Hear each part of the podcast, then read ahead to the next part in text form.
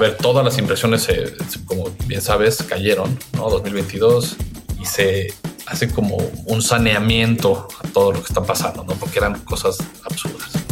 Estamos en unos tiempos en que la base para una evaluación de empresa es 5 millones de dólares. Entonces no vamos a ver nada abajo de 5 millones de dólares. Y entonces como que se nos olvida que son 100 millones de pesos. Entonces como, ok, pero pues ya la gente sale y empieza a levantar a 5 millones de dólares. Pues porque hace 10 años se salen a levantar a 15. Entonces pues 5 y suena menos. Es que, a ver, ¿qué es la importancia del equipo?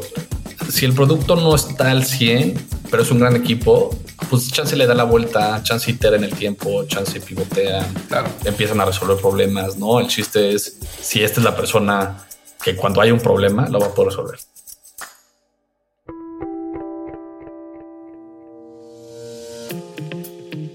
Hola, soy Fernando Trueba y te doy la bienvenida a True Growth Podcast y a este deep dive en el que hablaremos de Early Stage Investing o inversiones en etapa temprana.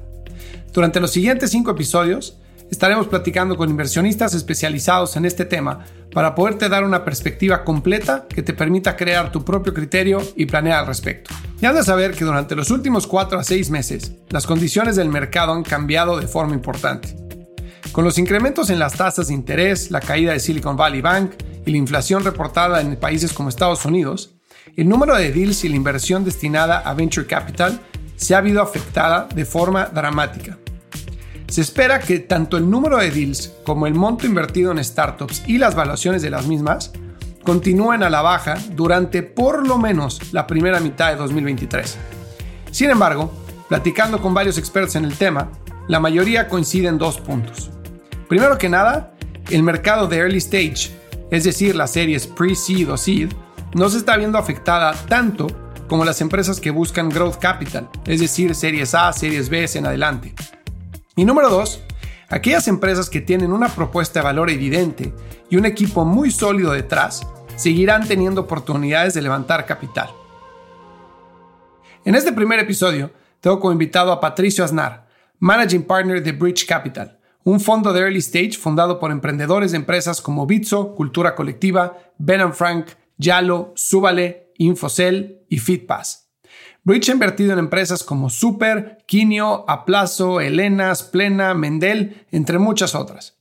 Y con Pato voy a platicar sobre su punto de vista sobre la situación actual de las inversiones en etapa temprana en México y Latinoamérica, lo que deben de hacer los emprendedores para capturar la atención de los fondos de inversión, los factores en los que se fijan en Bridge Partners para decidir si entrar o no en un deal y mucho más.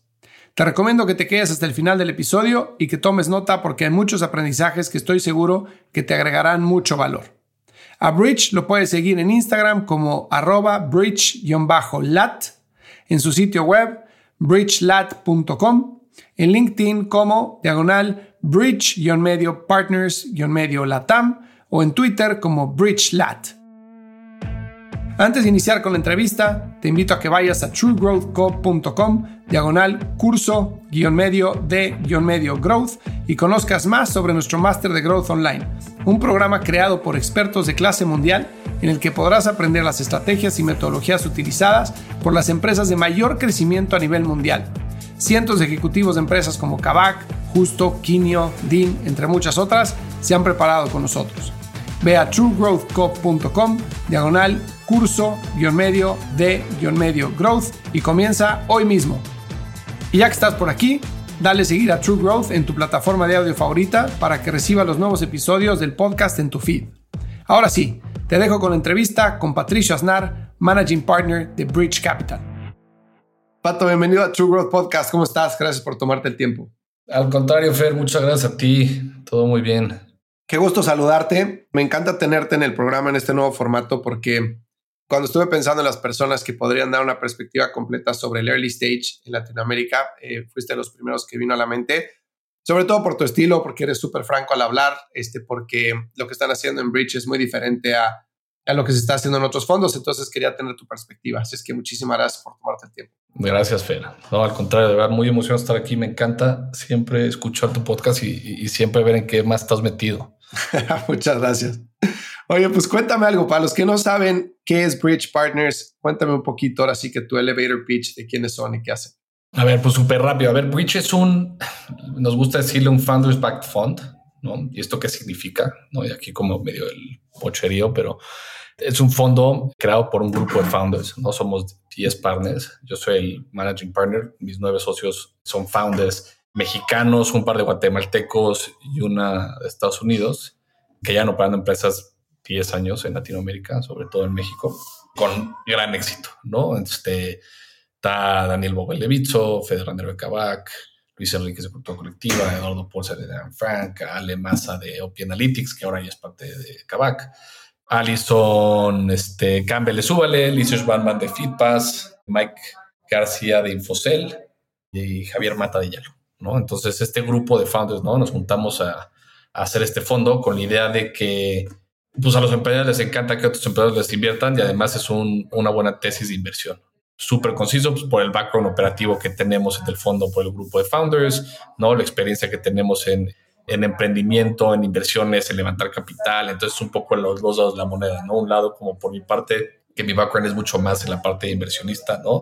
Fondos de inversión, vengo de IDB Lab, etcétera, y del lado operativo de mis socios para acompañar a las empresas durante el proceso de inversión. Entonces, la idea es no nada más que le metamos un ticket, sino que metemos un ticket y acompañamos a las empresas durante el desarrollo del, del negocio.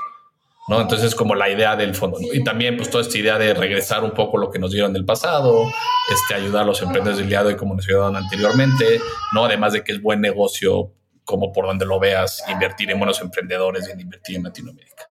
Además de la idea que tenemos de cómo crecer este network de emprendedores invirtiendo en la región. Y obviamente este, a mí me encanta el posicionamiento porque como dices, traen el punto de vista operativo, ¿no? Hay muchos fondos que, que han hecho muy buen trabajo en la región y que siguen siendo muy buen trabajo en la región, que probablemente la experiencia viene más del lado financiero, ¿no? Ya sea investment banking o banca o private equity Justo. o venture capital, pero realmente esa parte de sensibilidad de operación, tanto en el levantamiento de capital como en, conseguir product market fit, escalar, contratación, etcétera, puede quedarse un poco corto, ¿no? Que ustedes traen ese valor, ese valor a la mesa, tanto con sus LPs como con sus eh, GPs, ¿no? Exacto, como LPs, como tú bien sabrás, que no nada más es el grupo de partners, sino todo el grupo de LPs que traemos atrás, que también expande esa red, ¿no? Este, a una red mucho más grande y mucho más interesante, lo que es increíble, ¿no? Y además, como lo dices, porque además al final del día lo que intentamos hacer es que somos complemento a los fondos que existen, que son buenísimos y que saben hacer muy bien las cosas en lo que ellos hacen, y nosotros hacemos muy bien otras cosas. Entonces somos un complemento. Entonces casi siempre nos gusta invertir con estos fondos que tú platicas. Oye, cuéntame un poco, cuando empiezan a juntarse para hacer VC, ¿por qué enfocarse en early stage? O sea, ¿cuál es tu punto de vista early stage en general y en particular en el contexto económico actual? ¿Y por qué te pregunto esto? Porque evidentemente los últimos dos años fueron una locura, ¿no? Lo hemos platicado varias veces. de que realmente el sartén por el mango lo tenía el emprendedor y casi casi que una respuesta en una semana, etcétera, lo cual no es una, una situación normal, ¿no? Hubo evaluaciones altísimas, muchísimo flujo de capital, etcétera. Pero si quitamos esos dos últimos años de, del análisis, ¿cómo se ve el early stage? O sea, ¿por qué enfocarse en el stage? A ver, son dos, dos razones muy principales, bueno, no dos, pero algunas razones muy, muy específicas. Uno es, a ver, cuando empezó Reach, empezó como un syndicate de inversión ángel, entonces invertíamos muy poquito capital, o sea, tickets de 20 mil dólares. Entonces, pues la única etapa en la que podíamos entrar en el early stage, ¿no? Entonces fue por un lado. Por otro lado, cuando yo estaba en el, en el IDB, siempre durante las pláticas que tuvimos con Tatiana Bibliesca, que era mi jefa, que porque escucha le mando un abrazo, siempre platicamos de la necesidad que había de capital en esta etapa de inversión, ¿no? O sea, cuando empezaron los fondos en México hace muchos años, bueno, hace como 10 años, pues estaban todos contentos en esta etapa, ¿no? Por el tamaño de los fondos, por el tickets, etcétera, ¿no? Y entonces, como fue evolucionando el ecosistema y fue evolucionando los fondos, se fueron migrando, ¿no? A etapas más avanzadas, ¿no? Entonces, los fondos que llevan mucho tiempo en México empezaron a invertir en, en etapas más avanzadas, ¿no? Y entonces, eh, estábamos en el BID y vimos que había una parte medio no desatendida, pero que faltaba capital en este early stage, ¿no? O sea, estuvo el INADEM, nacieron toda esta así ola enorme de aceleradoras, incubadoras, etcétera, que pues no todas servían mucho, pero pues había algunas que hacían algo, ¿no? Y luego estaban los fondos. Y luego ese gap entre acelerador, incubadora y fondo, pues como que quedó medio desatendido, ¿no? Entonces siempre fue la idea de tenemos que hacer algo en ese sector porque tenemos que invertir, porque hay una gran oportunidad, porque no se está invirtiendo. Entonces, por esa razón también entramos ahí, ¿no? Además de otros factores como que el tamaño del fondo, pues no nos da los tamaños de ticket para rondas más grandes. ¿No? Y entonces para pensar en la parte matemática del fondo y poder los retornos, tenemos que estar concentrados en, early stage. Y además, por igual, tamaño, ticket, etapa, etcétera, pues en términos de retorno, eh, invertir en X cantidad de empresas te da mayor retorno, o sea, el IRR es mayor.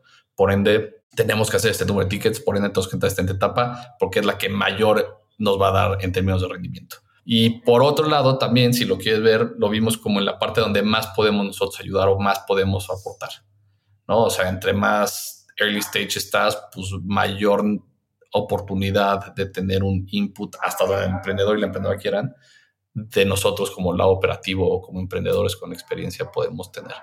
Entonces, por eso se construyó un poquito la tesis de por qué estar en early stage, ¿no? O sea, nos encanta esa parte, ¿no? Y lo chistoso es que ahorita que ya entraron los fondos, o en el 2021 sobre todo, todo esto estoy hablando que se pasó en el 2021, ¿no? Evidentemente 2023 ha cambiado las cosas, pero entraron los fondos grandes, ¿no? Este, internacionales a México y a Latinoamérica y entonces, pues las rondas crecieron. Entonces, los fondos grandes que antes invertían en, México, que empezaron a invertir en Series A, se regresaron a, a, a Seed a Early Stage, pues porque las rondas eran más grandes.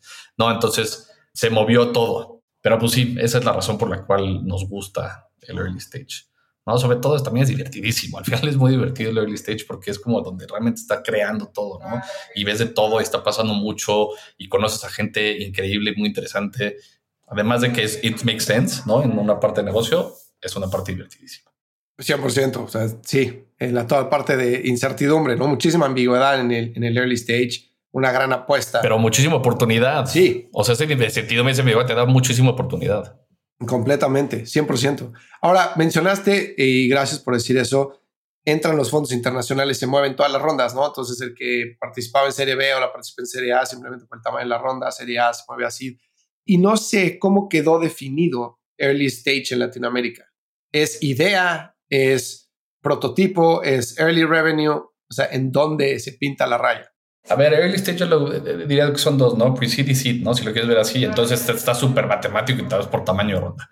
Pero pues lo puedes ver también por etapa del producto, ¿no? Un pre-seed, pues es alguien que está levantando 500 mil dólares, por ejemplo, casi, casi como estás tú ahorita, ¿no? Entonces, este, pre-seed, levantando Friends and Families o, eh, o, Ángeles, chance un fondo chiquito que le entra tu ronda para que, te, que, te, que está apostándole, diría un 95% al emprendedor, 5% a la oportunidad de mercado, ¿no? Porque pues producto casi no hay nada, este, etcétera, ¿no? Entonces, como pre-seed, luego seed, pues ya tienes un poquito de tracción y tracción me refiero a algo o sea, porque siempre es como de que un fondo pidiendo tracción a alguien que lleva seis meses, es como, güey, seis meses no me dice nada, ¿no? O sea, sí, tus ventas no me dicen nada. O sea, pudo haber sido muchos factores que en un año tuviste buenas ventas, que no significa que las sigas teniendo los próximos tres. Pero pues ya es un producto creado, que está cambiando, iterando, ¿no? Este, es un equipo un poco más consolidado, chance ya no es un founder o una founder, sino ya es un equipo más grande, ya hay un co-founder, ¿no? Muchas veces vemos que alguien empieza a emprender y al principio solo, pero después ya consigue un co-founder. Este es una ronda un poquito más hacia el millón y medio de dólares, levantando una evaluación como de 6, 7 millones. ¿No? Entonces, como que esas son como, creo que las etapas nos definen muchas cosas, este, la ronda, este, el producto, el equipo, ¿no? Pues porque puede haber un equipo que decide lanzarse por una serie desde el día uno, este, porque se echaron un desarrollo de un producto fregón y levantaron 10 millones de dólares y chingue su madre. Si lo quieres ver, perdón, si lo quieres ver este, en un término práctico, pues lo puedes llamar un pre-seed o seed porque es la primera ronda, pero pues por los términos y los tamaños, etcétera, pues es una serie. Entonces son como muchos factores. Y como lo hemos visto un poco que se ha venido manejando en la TAM, es que hasta 2021 las rondas, ¿no? Máximos históricos en todos los aspectos. 2022 se asientan las cosas, se pone otra vez en buen contexto y se hace como un saneamiento a todo lo que está pasando, ¿no? Porque eran cosas absurdas. Y entonces lo que vemos son rondas mucho más, digamos, sanas, ¿no? Este, lógicas, que hacen sentido, ¿no? O sea, yo hasta siempre lo platico con mi equipo que ya estamos en unos tiempos en que la base para una evaluación de empresa es 5 millones de dólares. Entonces no vamos a ver nada abajo de 5 millones de dólares. Y entonces como que se nos olvida que son 100 millones de pesos. Entonces como, ok, pero pues ya la gente sale y empieza a levantar a 5 millones de dólares sin cuestionar nada, simplemente porque, pues porque hace 10 años se salen a levantar a 15, entonces pues 5 y suena menos, ¿no? Entonces este, de ahí parte. Entonces es una parte como que me causa mucho, se me hace muy chistosa, pero pues así funciona el mercado. No, al final del día pues no me voy a pelear si de 5 a 3, pues porque no es la diferencia para dar el retorno que necesito. O sea, necesito que la empresa la, la rompa. Claro. ¿no? Entonces, esos dos, tres millones de evaluación tampoco es como que hagan esa diferencia. Lo que me importa más bien es el, el, ownership que yo necesito tener para que me haga sentido. Claro. Entonces, por eso me importa la evaluación, ¿no? Por el ownership, por el ticket que necesito meter, no tanto porque si entra a 8, entonces ya no me da el retorno. Si entro a 10, ya valí. Si entro a 5, es un fund returner. Por ahí no va. Y lo que pasó, entonces, entonces ahorita las rondas se ajustaron, ¿no? Pero pues los fondos grandes como que se echaron para atrás. Entonces ahora vemos, a ver, todas las inversiones, como bien sabes, cayeron, ¿no? 2022 pero sobre todo cayeron en, en la parte de growth, ¿no? O sea, en la parte de series B, ¿no? Y entonces ahí es donde creo que hay una oportunidad brutal de fondos y conozco mucha gente, conozco fondos que van a estar entrando en este año Latinoamérica justamente para tomar esa oportunidad de growth, ¿no? Y invertir tickets de 50 millones de dólares para, para tomar esa oportunidad, ¿no? Que a todos beneficia, ¿no? Porque si no está growth, la cadenita de, de crecimiento de valor se rompe para todos los desde hasta abajo cuando estamos nosotros. Entonces, pues creo que es a ver, eh, una gran parte del, de inversión es timing, otra suerte. Y creo que para early stage investing en la TAM estamos en una etapa idónea, ¿no? Entonces, para nosotros en Bridge que empezamos a invertir el año pasado, tuvimos muchísima suerte, ¿no? Y fue un gran timing para empezar. No tenemos ni una inversión en 2021, todos invertimos a partir de 2022. Y entonces, pues la verdad, las oportunidades fueron bastante buenas para nosotros. Y así yo creo que va a seguir este año. Ok. Oye, a ver, mencionaste varias cosas que me gustaría hacer doble clic. Una de ellas fue, dijiste, a ver, estás levantando 500 mil dólares este, de Friends and Family, un fondo chico, etcétera, en donde la apuesta es 95% del emprendedor, 5% la oportunidad de, mercado, ¿no? Que pues sí, porque obviamente todo puede cambiar, ¿no? Todos los negocios empiezan con la idea y tienes que tener la habilidad de pivotear y verlo a tiempo, etcétera, ¿no? En donde están ustedes enfocados en early stage, ¿qué mezcla le pondrías al emprendedor? ¿Qué mezcla le pones a la oportunidad de negocio? ¿Qué mezcla le pones a los números que lleva la empresa hasta ese momento? Creo que depende mucho cada empresa, ¿no? O sea, no te puedes decir en todas, el 90% es el emprendedor, ¿no? Depende de muchísimas cosas, porque además hay muchos papers que te dicen, y hay sobre todo uno muy interesante que me compartió Luis, uno de mis socios de poco, que que si bien sí importa mucho el founder, luego le ponemos muchísimo peso ahí y nos olvidamos del producto, del mercado, etcétera, ¿no? Entonces hay empresas que, que si un cuate viene saliendo, te voy a inventar, que acaba de tener un éxito de una empresa, le fue muy bien y empieza a emprender, con los ojos cerrados le ponen un check, ¿no? A la evaluación que da, da igual el producto a todo, simplemente porque es esa persona. Y pues que le ha ido bien en la empresa anterior, pues hay muchísimos factores que pueden este, afectar, ¿no? Pueden influir en ese éxito. ¿no? Que no nada más es 100% de esa persona, ¿no? Entonces puede haber un co-founder, puede haber sido suerte, puede haber sido el producto, puede ser el mercado, el timing, etcétera.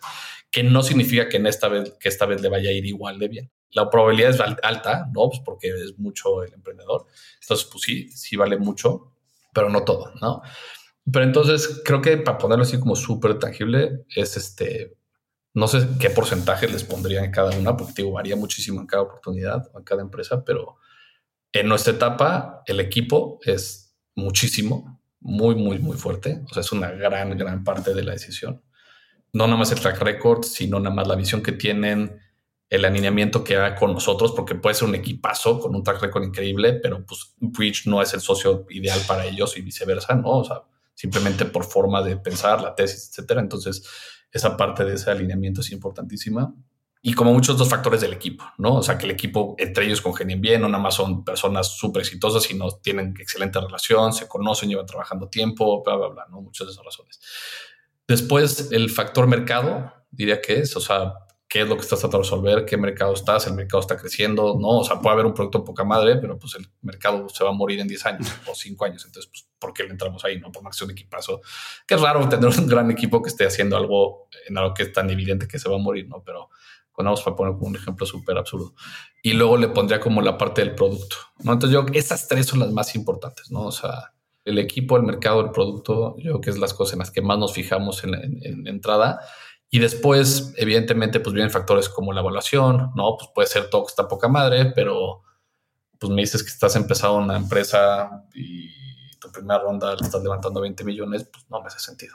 O sea, pues todo puede estar alineado, pero eso me tira todo, ¿no? Claro. Entonces, pues empiezan a entrar factores como ese este, a la decisión, pero yo diría que esas tres son como las principales.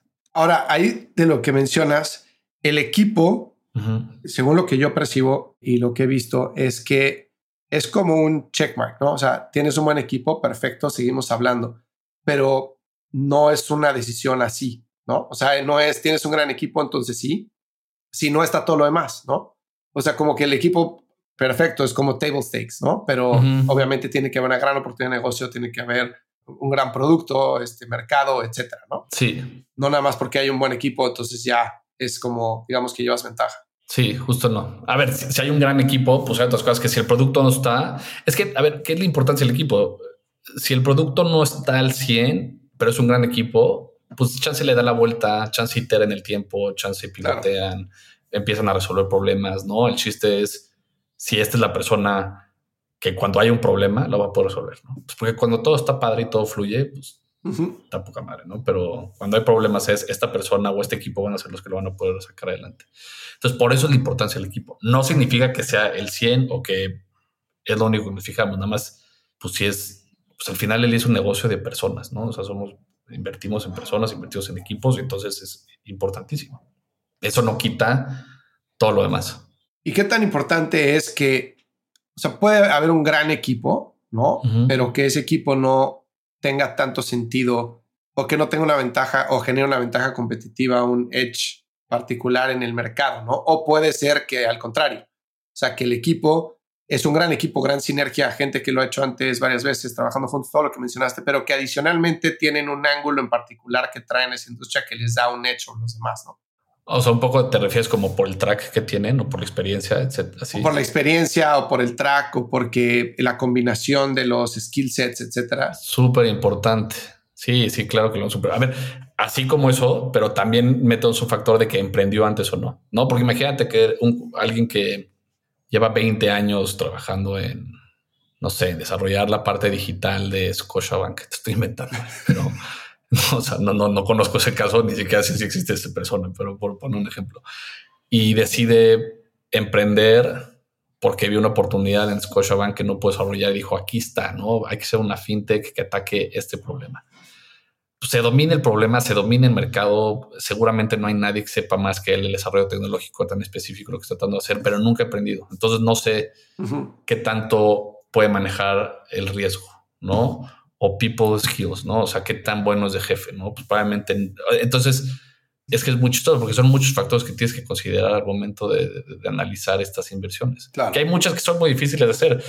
O sea, es muy difícil en un mes con tres juntas, análisis y ver realmente que una persona pues no le grita a sus empleados, ya sabes. Entonces crea un buen ambiente laboral, entonces va a crear una buena empresa y no se le van a ir todo el mundo al mes y va a crear la empresa. Pues eso, pues como que lo tienes que medio que leer, intuir un poco la persona, de la relación así, pero pues hay cosillas que no vas a poder dominar desde un principio. Sí, 100% de acuerdo. Sí, completamente. Oye, y otro tema que tocaste fue la evaluación, que dijiste ya todo el mundo sale a levantar 5 millones porque pues, suena menos que 15 y pues está chingón. Pero realmente lo más complicado es ponerle una evaluación a una empresa que no tiene revenue, ¿no? O sea, que puede tener un gran equipo, puede tener una gran idea, puede ser un gran mercado, pero pues, ¿en dónde pintas la raya de cuánto vale esto al, entrando antes de que genere ventas, ¿no? Eso, ¿qué tanto se van ustedes? Mencionaste un poco de, pues yo necesito tener cierta participación para que me haga sentido, por otro lado está el retorno que busca el, inversionista, que pues va de la mano un poco de, la participación en la empresa y el potencial que le vea. Pero ¿en dónde pintas la raya para decir esto hace sentido y esto no? Híjole. A ver, mucho es, dependiendo de la etapa en la que estén, dependiendo si ya tienen un poquito de traco o no, dependiendo si ya tienen ventas y dependiendo mucho de esas cosas. Buscando el, el caso que tú estás poniendo en el que no hay nada, ¿no? O sea, que es los emprendedores saliendo con una idea están haciendo un producto, el mercado funciona y todo, pues es mucho un poco de, entender un poco cómo se manejan las evaluaciones de este sector, ¿no? Entonces te agarras como un poquito un estudio de los peers que tienes en los mercados públicos, ¿no? Entonces, ¿qué evaluación están manejando ellos, ¿no? Pero igual es medio difícil porque pues esas evaluaciones normalmente es en base a alguna métrica de la empresa y esta empresa casi no tiene métricas o no tiene métricas. Entonces, en estos casos es muchísimo, pues el equipo, ¿no? El mercado en el sentido en el, en, el cómo nosotros creemos que se puedan mover este, los ingresos, los rendimientos, el porcentaje de utilidad que tengan, etcétera. ¿no? O sea, si es un mercado que necesita tener, te voy a inventar 27 millones de dólares de flujo para poder captar 10 mil dólares mensuales porque necesita un volumen brutal, pues entonces le vas no castigando, pero pues es un poco más difícil que llegue a eso a, corto plazo, entonces la apuesta es un poquito más fuerte, entonces tu evaluación tiene que bajar un poquito porque el riesgo que estás asumiendo es mayor. ¿Sí me expliqué? Sí, sí, sí. Entonces, como que depende mucho de esas cosas que de nuevo son súper casos en específico. O sea, cada uno es, diferente, cada uno específico. Justamente en, en, en, Bridge, este, hicimos, y lo estoy buscando ahorita, estoy volviendo para acá porque estoy buscando el paper que hicimos, que no sé si ya lo publicamos o todavía no. Justo un artículo sobre esto, de cómo evalúas tu empresa, ¿no? O sea, cómo un founder que está empezando puede evaluar su empresa y no voltear y que le digan por qué 5 millones, como estoy sonando yo ahorita, ¿no? Si nada más te lo sacaste, pues porque ahí es, es, es la base. Entonces es una chamba difícil, la verdad no es fácil, pero creo que muchas veces es más fácil tampoco preocuparse tantísimo por esa parte, ¿no? Porque a veces hay muchas veces que vemos valuaciones altas simplemente por el miedo del ownership, ¿no? Entonces que no se quieren diluir tanto y que no quieren perder parte de la empresa porque ese miedo de tenencia, ¿no? De su negocio. Y hay muchas veces que creo que es más fácil como decir, a ver, esto es lo que tengo, esto es lo que soy, esto es lo que me gustaría levantar porque A, B y C, ¿no? Por mi track record, porque yo creo que esta oportunidad, porque yo creo que voy a vender tanto y estar muy abiertos a que el mercado te sete esa evaluación. Ok. ¿no? Algún fondo, algún inversionista te diga, ok, tú me dijiste cinco, yo creo que es cuatro. ¿Por qué ABC? O creo que seis. O sea, un poco como que no hay una regla escrita, simplemente creo que estar abiertos a, a las posibilidades y también abiertos a que desde en, en, en un etapa inicial hay cosas más importantes que el tener una evaluación altísima. 100%. Porque además, si se te hace mal la evaluación hoy, ¿no? Entonces imagínate que yo lanzo y la pongo una evaluación a 20 millones y te digo que voy a vender 10 millones el primer año y no lo logro, ya fue. O sea, se llamaba. O sea, ya, o sea, ni quien me invierta, ¿no? Y, y eso pasó muchísimo en 2021. Claro. ¿no? Empresas con relaciones altas que pues ahorita están teniendo una bronca para levantar brutal. Sí. Brutal. O sea, nosotros lo hemos visto muchísimo. En el que digas que me llegan a 22 y la respuesta es pues, porque es que a eso levanté en el último safe. Sí, exacto. No, o sea, también existe la posibilidad de que vas a hacer un down round, ¿no? Exacto. Entonces no lo ve. Entonces nada más como estar conscientes de, de que te haga sentido a ti, que te sientas cómodo y que no te estés dando un balazo en el pie para, la, para el futuro. Tanto en el ownership como para poder levantar. Entonces es como un, un medio, ¿no? Entonces, porque también si, si la aprecias muy bajo y llegas a una serie y tienes el 10% de tu empresa, ni quien te meta porque tu cap table se ve horrible. Claro. Entonces hay que ser muy conscientes de esas dos cosas. ¿Y dónde entra todo el tema de go-to-market strategy, este, estrategia de adquisición, retención, etcétera? Porque hay muchas veces que en early stage a los emprendedores se les pide esa información, que está bien, obviamente, pues el emprendedor tiene que saber cómo va a sacar su producto al mercado, ¿no? Pero el otro día estaba en un evento en Estados Unidos y un, un GP de un fondo muy grande uh -huh. dijo, a ver, en una ronda pre-seed, el go-to-market strategy vale gorro. O sea, lo que importa es el, lo que está diciendo tú, el equipo, el mercado y el producto. El go-to-market va a, lo vas a pivotear. Entonces, sí está bien que tengas una idea, pero o sea, no debe ser una, un factor de evaluación de la empresa. ¿Qué opinas tú? O sea, creo que tiene un punto. Creo que estoy un poco de acuerdo porque es medio difícil. Es como mejor tener un buen producto en un buen mercado con un buen equipo y sal a ver qué te contesta el mercado. Y entonces solito te va a decir ese go to market, no? O sea, porque hay mucha, muchas veces que ven que se pasan años tratando de resolver esa duda y no salen a mercado porque no tienen ese go to market bien planchado, no? Entonces yo creo que por ahí va un poco la respuesta a este cuate, pero tampoco lo dejaría 100% de lado. ¿A qué me refiero con 100%? Y creo que lo has platicado tú y yo, Fer, algunas veces, que ese go to market con la parte de growth, o sea, se les olvida y tienen uh -huh. completamente olvidada en un principio. Entonces, pues hay empresas que de repente te, que se dan cuenta que al año tuvieron buenas ventas, pero que ni, no tienen idea cómo, ya sabes, o sea, o sea, gran producto, gran equipo, pero pues realmente no tienen bien medido cómo obtuvieron esas ventas porque no, le, la parte de growth la tienen olvidada y realmente ni siquiera saben de qué se trata. Claro. Y la parte de go to market, pues medio que tienen una idea cómo lo lograron y cómo atacaron, pero pues tampoco tienen bien hecho la adquisición de usuarios, ni, ni por dónde estés, ni, ni, cuál es el perfil perfectamente bien del usuario objetivo, ¿no? Este, entonces, pues igual es como un jueguito. Sí, no creo que sea necesario para lanzar, creo que más bien es lanza y ve y aprende, pero hazlo rápido. Si lo quieres ver así, ¿no? Chances como esas es como si sal, pero si quieres, los, te voy a poner un ejemplo que no es así con los números, pero chances los primeros tres meses da igual, pero para el cuarto le tienes que meter fuerte a eso. Yo estoy de contigo, o sea, no creo que puedas operar en una, no sé, bajo un pensamiento de lo voy a poner afuera y la gente lo va a encontrar y lo va a amar y lo va a comprar y lo va a usar, ¿no? O sea, hay un quote en, el libro de Zero to One de Peter Thiel que dice que la principal causa por la cual fallan las empresas no es por el producto, sino por la mala distribución, ¿no? Entonces, realmente hoy necesitas tener buena tecnología, buen producto y buena distribución. Entonces, yo la verdad sí creo que necesitas tener una idea de cómo va a ser atacar el mercado, que no quiere decir Por supuesto. que esa es la única y que no va a tener que cambiar, pero tienes que tener una idea de cómo vas a sacar un, un beta o cómo vas a lograr tu primer cliente, cabrón. ¿Cómo vas a vender ese primer dólar? Exactamente. O sea, ¿cómo vas a adquirir ese primero? O sea, no sé, si es botellas, ¿cómo vas a vender tu primera botella? O Exactamente. sea, te vas a parar afuera de una tiendita y vas a poner tu stand y vas a poner botellas. Pues es tu, o sea, ¿cómo lo vas a hacer? Exactamente. Entonces sí tener una idea. Y a cuánto y todo. Sí, chance no tenerla escrita en piedra y fija y, y así, pero el día uno, ¿qué vas a hacer? Sí. 100% de acuerdo. Oye, y para alguien que está levantando early stage, que dice, está en la situación que mencionabas, ¿no? Oye, necesito capital para sacar adelante el producto, probablemente quiero levantar 12 meses porque sé que el desarrollo me va a llevar 6 y después quiero sacar, no sé, tener dos meses de prueba de mercado y, y pues no me quiero quedar sin runway para empezar a levantar la siguiente ronda. ¿Qué le conviene más a una persona así? Ir a través de ángeles, ir a través de un fondo como Bridge enfocado en early stage. ¿Cuáles son las opciones que tienen y cómo deben de evaluar cada una de ellas?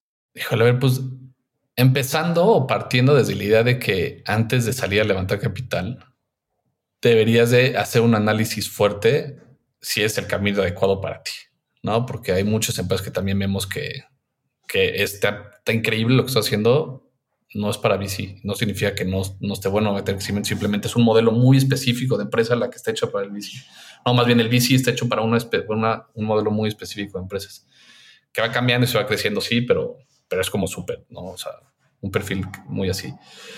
Y entonces, teniendo eso en mente, pues también depende de muchas cosas, ¿no? O sea, yo siempre he sido la idea, igual Fer, lo hemos platicado tú y yo, de que es mejor no sé, hemos visto empresas que, que, llegan sin nada, ¿no? Te voy a inventar una, una, microfinanciera que está dando créditos a través de, no sé, inteligencia artificial, te estoy inventando todo esto, pero, y que les preguntas, ok, ¿cómo te ha ido con la tecnología? La respuesta, ¿cuántas cosas has colocado? Y me contestan, no, no he colocado nada porque no tengo dinero. Dije, o sea, no has probado, no tienes 10 pesos para colocar un crédito de 3.500 pesos para poder ver.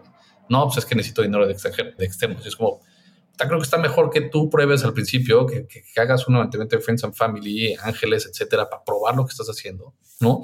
Y después te lance a levantar con fondos, porque existen las excepciones y esto, y nada de lo que digo es generalizado, no es una ley, no es una regla escrita, pero probablemente sea más fácil que logres levantar dinero de gente que te conoce, ¿no? De ángeles, de amigos, etcétera, para probar la idea que tienes, para probar el producto, para llegar a una etapa en la que llegues a un fondo y sea más fácil levantar. Por dos razones, ¿no? Los fondos se tardan más tiempo en, en, tomar la decisión en invertir, el proceso es más largo, ¿no? Y segunda, pues te van a castigar más o te van a pedir más equity tal cual de la empresa. Entonces, si estás, un, estás en una posición un poquito más sólida, pues estás en una posición de mejor, mejores condiciones para esa evaluación o para esa ronda de inversión. Entonces, eso soy yo de la idea, ¿no? O sea, hay muchos que piensan diferente, pero siempre he pensado que es mejor ese camino que aventarte de lleno para los fondos, porque además es, puede ser muy frustrante pasarte meses y meses levantado con fondos y recibirnos y entonces, o sea, te pega anímicamente es durísimo y entonces te pasas meses, entonces no puedes, entonces es un rollo, ¿no? Entonces es, o sea, no es fácil levantar, la, la verdad, la realidad es que, y sobre todo en tiempos como hoy, ¿no? O sea, pues 2021 ya hubiera sido otra historia, ¿no? Pero hoy no es fácil levantarla, ¿no? Sigue habiendo mucho dinero en Latinoamérica, seguimos habiendo fondos que estamos invirtiendo y, y buenas empresas con buenos equipos van a seguir levantando capital, pero la idea es que no es tan fácil estaba viendo un, un, artículo de carta que sí. decía que el, ¿lo viste? El del runway. Sí, sí, sí, sí. O sea, ni lo voy a decir los meses porque para no asustar, porque además es de Estados Unidos, no es la tan, pero, pero entonces, o sea, el, el levantar se, cada vez se vuelve más, se ha vuelto complicado en estas etapas. Entonces, creo que o sea, soy de la idea que más bien hagan lo necesario para poder operar con lo que tienen ahorita. ¿No? O sea, si levantas una ronda, sí, hay que pensar en el runway, pero hay que pensar en lo que tienes hoy y poder operar con lo que tienes. O sea, tengo 10 dólares, ¿qué voy a hacer con estos 10 dólares y qué voy a hablar con los 10 dólares? No pensar en, tengo 10 dólares y necesito que me aguanten un año y medio para la siguiente ronda.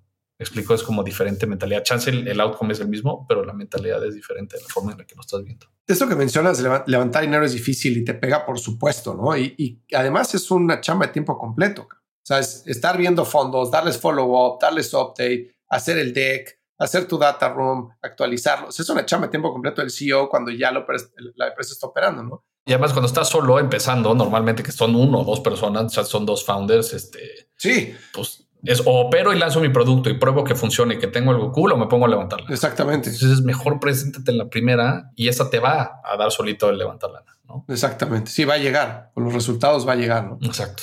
¿Qué opinas de, de poner un deadline en el levantamiento y ser vocal al respecto? 100%. O sea, decir, oye, estoy buscando 500 mil y necesito cerrar esta ronda para el 28 de febrero. 100%. Ok. O sea, es un must. O sea, por muchas razones, desde el signaling que das hasta el tú pues, solito decir, a ver, tengo, y si llego al 28 de febrero y consigo 300 mil, pues tengo 300 mil y me voy a operar con 300 mil. Si no, te vas a pasar así meses y meses y meses y meses. 500 mil por decir un número, pero pues he visto empresas que las veo en enero y me vuelven a buscar en septiembre y siguen buscando su ronda. es como. Sí, es una mala señal, aparte, ¿no? Pues desde que es una mala señal, también nada más, o sea, yo, o sea, pensando, o sea, quitándome la parte como inversionista y pensando como el emprendedor también es que agotador. O sea, llevas siete meses levantando capital, ya métete a operar. O sea, y entiendo la parte, ¿no? Pues es que necesitan la lana y necesitan, y, y entonces como esta parte que necesito la lana para operar, pero no puedo operar sin la lana, pero entonces como hay veces que no les queda de otra y que tienen que estar haciendo estos levantamientos y tienen que estar operando. Entonces es bien, puta, es que es bien difícil ser emprendedor. Bueno, lo sabes mejor que yo. O sea, la neta es bien, es bien, Sí, sí, no, completamente.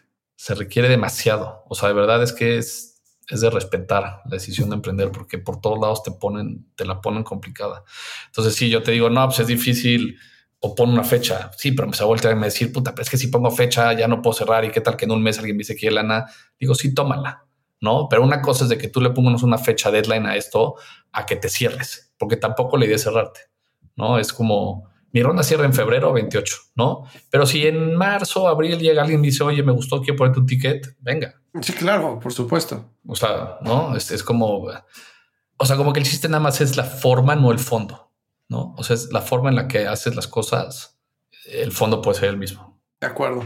Hoy tuvimos platicado varias veces de, de, que emprender el día de hoy en Latinoamérica es un deporte elitista, sí. ¿no? Y algo que hemos platicado es que, o tú me lo mencionaste, es que te gustaría que, o sea, que hay muchísimas ideas allá afuera, seguro, que no están siendo escuchadas, ¿no? Sí. Este, gente que no conoce a la gente correcta para llegar al fondo, para tener conversaciones con el general partner que se queda en la puerta o ni siquiera llega a la puerta.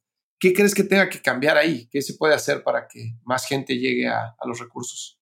Es la pregunta del millón, Fer, y justo lo vimos, te voy a, estoy, te voy a mencionar porque tuve el dato, si no me quiero equivocar, el, el porcentaje. Sí, o sea, más del, más del 60% de las empresas, y el 60% me estoy viendo conservador, que llegan a Reach es por una introducción, ¿no? O sea, mm. y déjate eso, el, el 100% o más bien 0% de las empresas que hemos invertido ha sido que nos llegan al, al mail genérico que tenemos o a través de LinkedIn o así. Somos súper activos, o sea, si alguien nos manda un mail, lo vemos, lo analizamos, o sea, sí lo pelamos. Yo sé que muchas veces ves un hola, arroba y dices que flojera, hay una máquina atrás o, o alguien que no va a pelar. Pero verdad, si hacemos la chamba de sí, verlo, revisarlo y lo analizamos. Y hemos tenido muy buenas pláticas súper constructivas y hemos hecho análisis bastante fuerte y, y hemos llegado a etapas bastante avanzadas con muchas empresas que llegan por ahí. Pero no hemos logrado invertir en una, ¿no? Este, desde el BID siempre lo vimos y en el BID es, es una institución que tiene la facilidad de, de, apoyar mucho más la inclusión, la inversión de inclusión, ¿no? La inversión de impacto. Y entonces ahí sí trabajamos muchísimo para resolver este problema.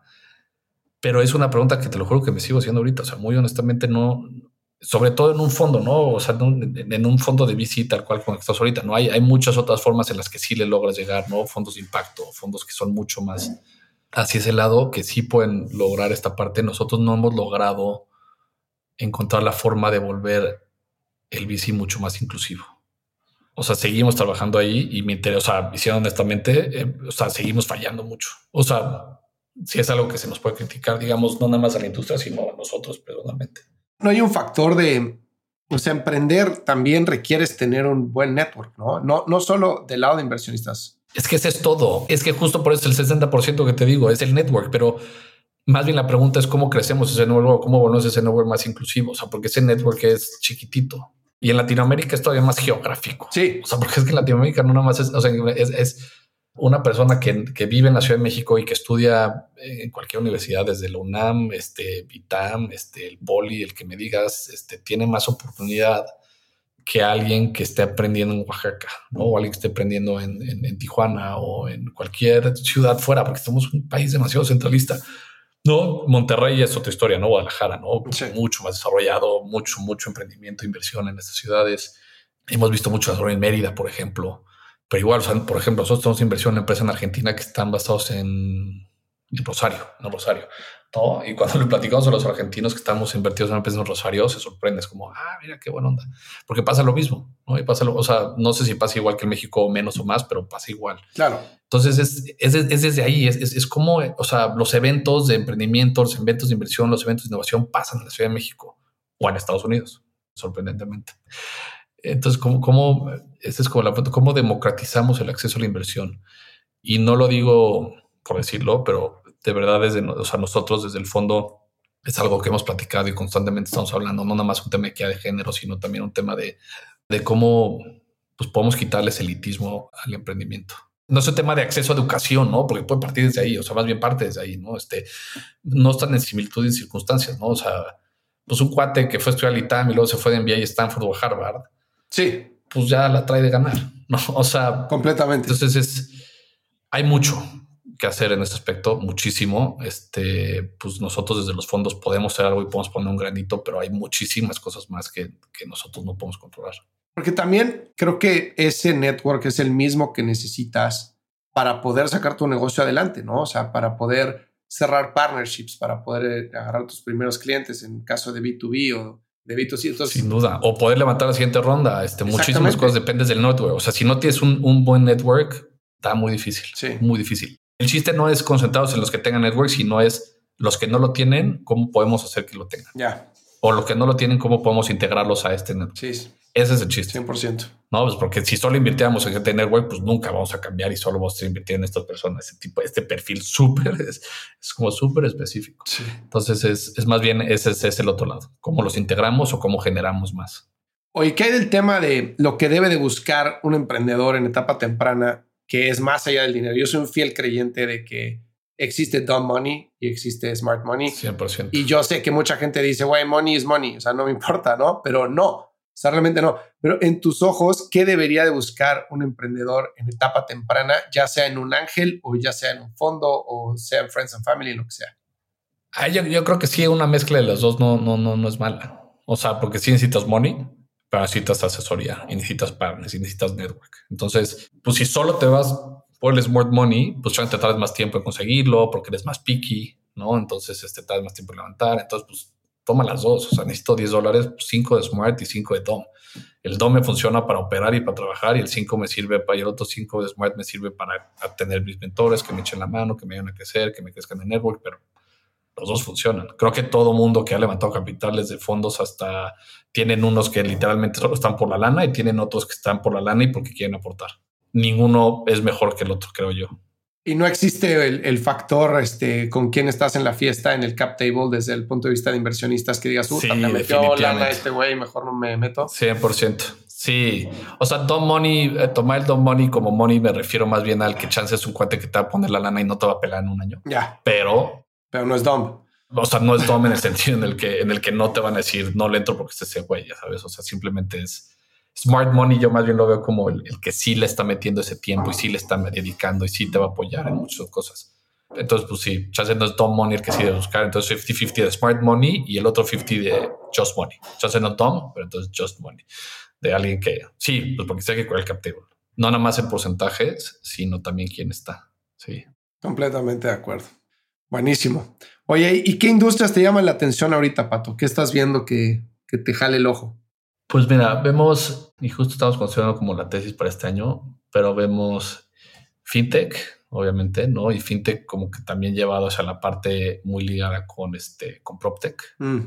Nos gusta mucho todo lo que pueda venir alrededor del, o sea, no e-commerce como tal, sino e-commerce enabling, o sea, toda la infraestructura que hay detrás. Y, y, más bien me voy un paso atrás, infraestructura en general, ¿no? O sea, infraestructura en blockchain, infraestructura en e-commerce, infraestructura para el tema de nearshoring, por ejemplo, ¿no? Entonces, este, cross-border payments, por ejemplo, estamos viendo, pero, pero la infraestructura es algo que nos importa mucho. O sea, creemos que hay muchísimas oportunidades de negocio que todavía no se pueden hacer porque no están los rieles necesarios para poder hacerlo, ¿no? Entonces, creo que en, la región hay que, hay que armar mucha infraestructura para que otras industrias puedan pasar. Entonces, como que eso estamos viendo mucho. ¿Qué más? Pues realmente como por ahí, Fer, este, así súper puntual, fintech, proptech, smart cities, educación, salud, pero mucho como en infraestructura. Este tema es como de cybersecurity, mm. cada vez está más, creciendo muchísimo y cada vez más importante en Latinoamérica. Estamos viendo algunas ahí bastante buenas. ¿Y cómo te mantienes al día de todo esto y de lo que está pasando y de todas las diferentes tendencias? Pues mira, uno, podcast como el tuyo. Dos, newsletters. Estoy suscrito a 27 mil millones de newsletters. Estos me parecen geniales. Es como super easy read y todo el tiempo te estás empapando de cosas que están pasando, la verdad. Este, y además lo bueno es que siempre salen como en la mañana. Entonces es como el morning read. Es como bueno. Y entonces y siempre el newsletter te lleva a otra cosa. Es como, ah, mira, y esto me llevo acá, y esto acá, y esto acá, y esto acá, y esto acá. En el network yo me apoyo muchísimo de mis socios, de la gente que trabaja en el fondo, de los asociados, de los LPs, ¿no? Este, muchísimo de otros partners en otros fondos. Tengo muchísimas pláticas, o sea, tengo pláticas como hasta ya agendadas con varios, ¿no? Mensuales en las que hacemos como, como reach out mensual de cómo estás, qué estás viendo, qué hay, compartir pipeline, etcétera. Pues todo eso. Esa última parte que mencionaste, creo que poca gente o pocos emprendedores están conscientes de lo chiquito que es el mundo de VC, ¿no? O sea, sí. O sea, tú puedes asumir como emprendedor que si hablas con dos fondos, ellos van a hablar entre ellos, ¿no? Sí. O sea, si tú hablas con nosotros y luego hablas con otro fondo, o sea, Nazca, Cometo, VP, Deal, etcétera, es muy probable que yo pregunte. O sea, cuando nos platicamos, estoy viendo esto que me diga, yo también la vi. Y entonces lo que me digas a mí, si me dices, no, es que te voy a inventar, pero estos cuates ya me van a llevar a comité y no es verdad, me voy a enterar. Claro. O sea, la probabilidad es altísima. Entonces siempre, a ver, no nada más por esto, pero pues, el ser transparente en un proceso de inversión es como... Bueno, sí. One o one, o sea, es como clave, no es como, pues, estás, no estoy haciendo un, un, deal, no estoy haciendo un partnership a largo plazo, voy a ser tu socio, este, vamos a trabajar juntos. Entonces la transparencia es clave. Sí, si no hay confianza no hay nada. Nada, exacto. Sí, puede ser un equipazazazazazazo con un productazo y todo, pero si no hay confianza, pues no hay manera. ¿Y qué tanto se influencian uno al otro en la decisión?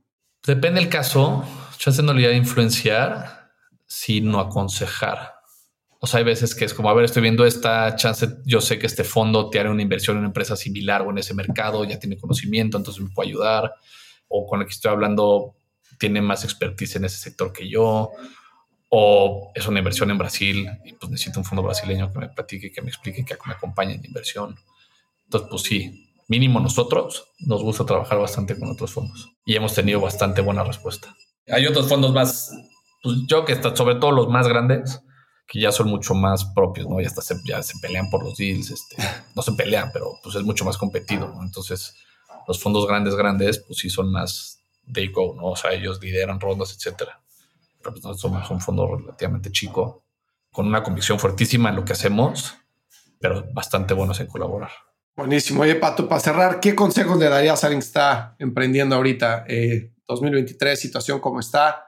Hablaste muchísimo de, hey, opera, da resultados. Este. Pues sí, pues creo que va por ahí, o sea, pero así como el, consejo más importante hoy es que tengan paciencia, que no escuchen todo, o sea, que se quiten todo el ruido de lo que está pasando, que se concentren en lo suyo, que tengan confianza en lo que están haciendo y que crean en sí mismos. O sea, el, el factor de eso de, genuinamente comprarse que lo que están haciendo es lo que vale es todo, porque eso les va a traer todo lo demás. Este, pero sobre todo hoy, hoy en día, pues sí, este, paciencia, resiliencia.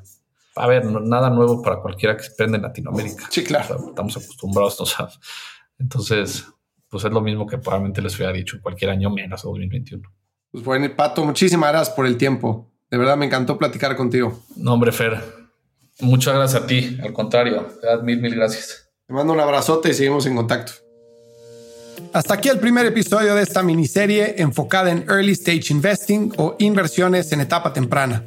En el siguiente episodio voy a platicar con Daniela Calleja, partner de Zero BS o Zero Bullshit, un grupo de ángeles inversionistas que han invertido en empresas como Miraculous, Moons, Ancana, Torre, Apply y muchas otras. Dani nos va a platicar sobre el proceso de aplicación para picharle a fondos de inversión la forma en la que evalúan a las empresas en Zero BS, lo que debe contener un pitch deck en etapa temprana y mucho, mucho, mucho más. No te olvides de darle follow a True Growth para recibir los nuevos episodios en tu feed. Síguenos en Instagram como arroba truegrowthco y si te gustó este episodio, regálanos 5 estrellas para que más gente descubra este podcast. Y bueno, contarle a tus amigos, familiares, amigas, etcétera, no está de más. Nos vemos la siguiente semana.